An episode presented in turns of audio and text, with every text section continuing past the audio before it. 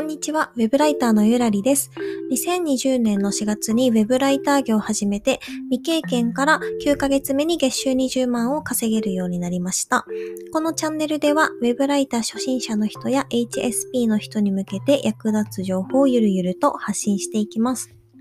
今回は、直接契約をするときに面談で聞かれることをお話ししようかなと思います。私自身もですね、ウェブライターで、まあ何回も何回も直接契約の、えー、顔合わせての面談っていうのをやったことがあります。で、自身のあのブログとかツイッターとかでも直接契約するといいですよっていうのを言っているんですね。で、おすすめしているプラットフォームとしては、 Wantedly とか、あとなんだっけな、ツイッターとか、いろいろあるんですけど、まあそれを実施してくれた方が、直接契約の面接ってどんなこと聞かれるんだろう？っておっしゃっていたのを思い出しました。で、まあ、今回、その直接契約を初めてする人が面談で何を聞かれるのか気になるという状態になっていると思いますので、その内容について話そうと思います。聞かれることは主に3つありまして、1つ目はどんなことをやってきたのか、2つ目はなぜ応募してくれたのか、3つ目は条件面や働き方がマッチしているか確認するっていう感じですね。大体どの会社でもこの3つがあの聞かれる内容でした。まず1つ目のどんなことをやってきたのか。なんですけど、まあこれはそのウェブライターとしてもそうですし、もしその前の仕事が、あの執筆するジャンルに関わる分野なのであれば、そういったことも含めてお仕事でどんなことをしてきたんですかっていうのを、まあ基本どの会社でも聞かれました。で、私の場合は、うんと、まあ、なんだろうな、ウェブライターとしての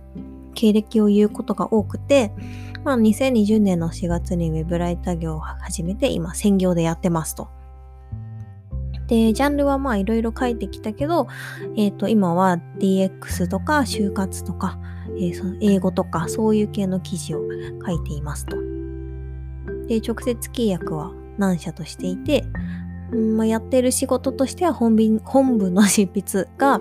メインですが、まあそれ以外にも構成から作ったりとか、キーワードを抽出したり、画像入稿したり、ワードプレス使ったりすることもできます、みたいな感じで、まあいつからウェブライターやってるのか、で、働き方は副業なのか専業なのかとか、得意ジャンルは何なのか、で、どこまでの仕事の範囲ができるのか、みたいなことを話すといいと思います。まあ、それぐらい話しておけば、ウェブライターとしてどんな、うん、ことができるのかっていうのが相手に、まあ、ざっくり伝わるんじゃないですかね。すいません、今ちょっとお風呂が沸きました。で、えっ、ー、と、二つ目はですね、なぜ応募してくれたのかっていうのを聞かれます。まあ、これは、その、転職とかで面接するときも聞かれると思います。弊社への志望動機を教えてください。みたいな感じですね。で、クライアントさんにも、まあ、なんで今回この応募をしてくれたんでしょうかっていうことを聞かれます。で、これは、まあ、純粋に、あの、自分が興味がある分野だからとか、書きたい分野だから、得意な分野だからっていうふうに、まあ、プラスな理由を言えば大丈夫です。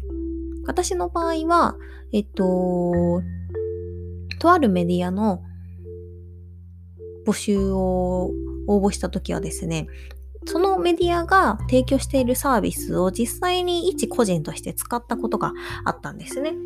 で、それにプラスして、そのメディアを見たときに、あ、この記事はなんか自分が今まで書いてきた記事とすごくテイストが似てるな。これ多分自分には書きやすい、相性がいいメディアだなっていうのが分かったので、それを2つを話しました。そしたらもう一発 OK みたいな感じで、じゃあもうすぐに仕事やりましょうみたいな感じで、あの、受け入れてもらいました。なので、まあ志望動機をうんまあ、相手のプラスになるような言い回しで言えればいいんじゃないかなと思います。そして3つ目は条件面や働き方を話し合ってマッチしているか確認っていうことですね。これは、まあ言い換えれば、ライターがどのぐらい本気でやりたいと思ってるかっていうのを確認する場面でもあります。例えば、まあ、基本的にクライアントさんが自分のその自社の条件を話してくれるんですね。まあ、進め方としては、例えば、まあ、月に、うん、まあ、10本を目安として、まあ、1週間ごとにお渡し、記事のテーマをお渡ししますと。で、ライターさんには、まあ、1週間以内にその2、3本ずつ書いていただいて、で、お支払いは月末に請求書もらってまとめてこちらが払うような形です。とかね。そういう条件面とか仕事の進め方っていうのを説明してくれて、で、どうですか？みたいな感じでライターに聞いてきます。で、まあ、ライターとしてもやっぱりそのやり方は気になるところじゃないですか。どんな風に進めるんだろうとか、納期はどれだけなんかゆとりがあって、まあ自分の書きたい本数を書かせてもらえるんだろうかとか、そういうのを確かめ合います。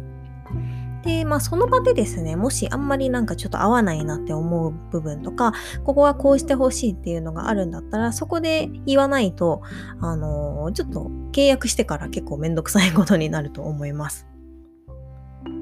で、まあここのあの条件面のすり合わせでうまく話ができればもうすんなり直接契約を結ぶことは可能なんじゃないかなって思ってますね。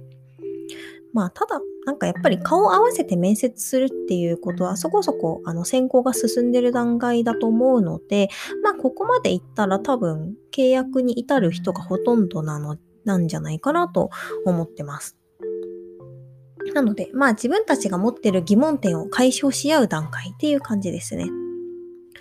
で、そこで OK になれば、まあ契約に進みましょうか、みたいな感じで契約書のやり取りとかっていう風になります。そんな感じで、まあこの3つですね。えっ、ー、と、どんなことをやってきたライターなのか、なぜその応募に、えー、ライターが、えー、立候補したのか。で、条件面や働き方はお互いの考えている内容と合っているかとか、疑問の疑問を潰していくっていうことを直接契約の面談では基本的に聞かれます。まあ逆にこれらが聞かれるっていうのが分かってればですね、ある程度面接する前に準備ができるんじゃないかなと思います。ぜひ参考にしていただければ幸いです。では今回はこの辺で終わりにします。聞いていただきありがとうございました。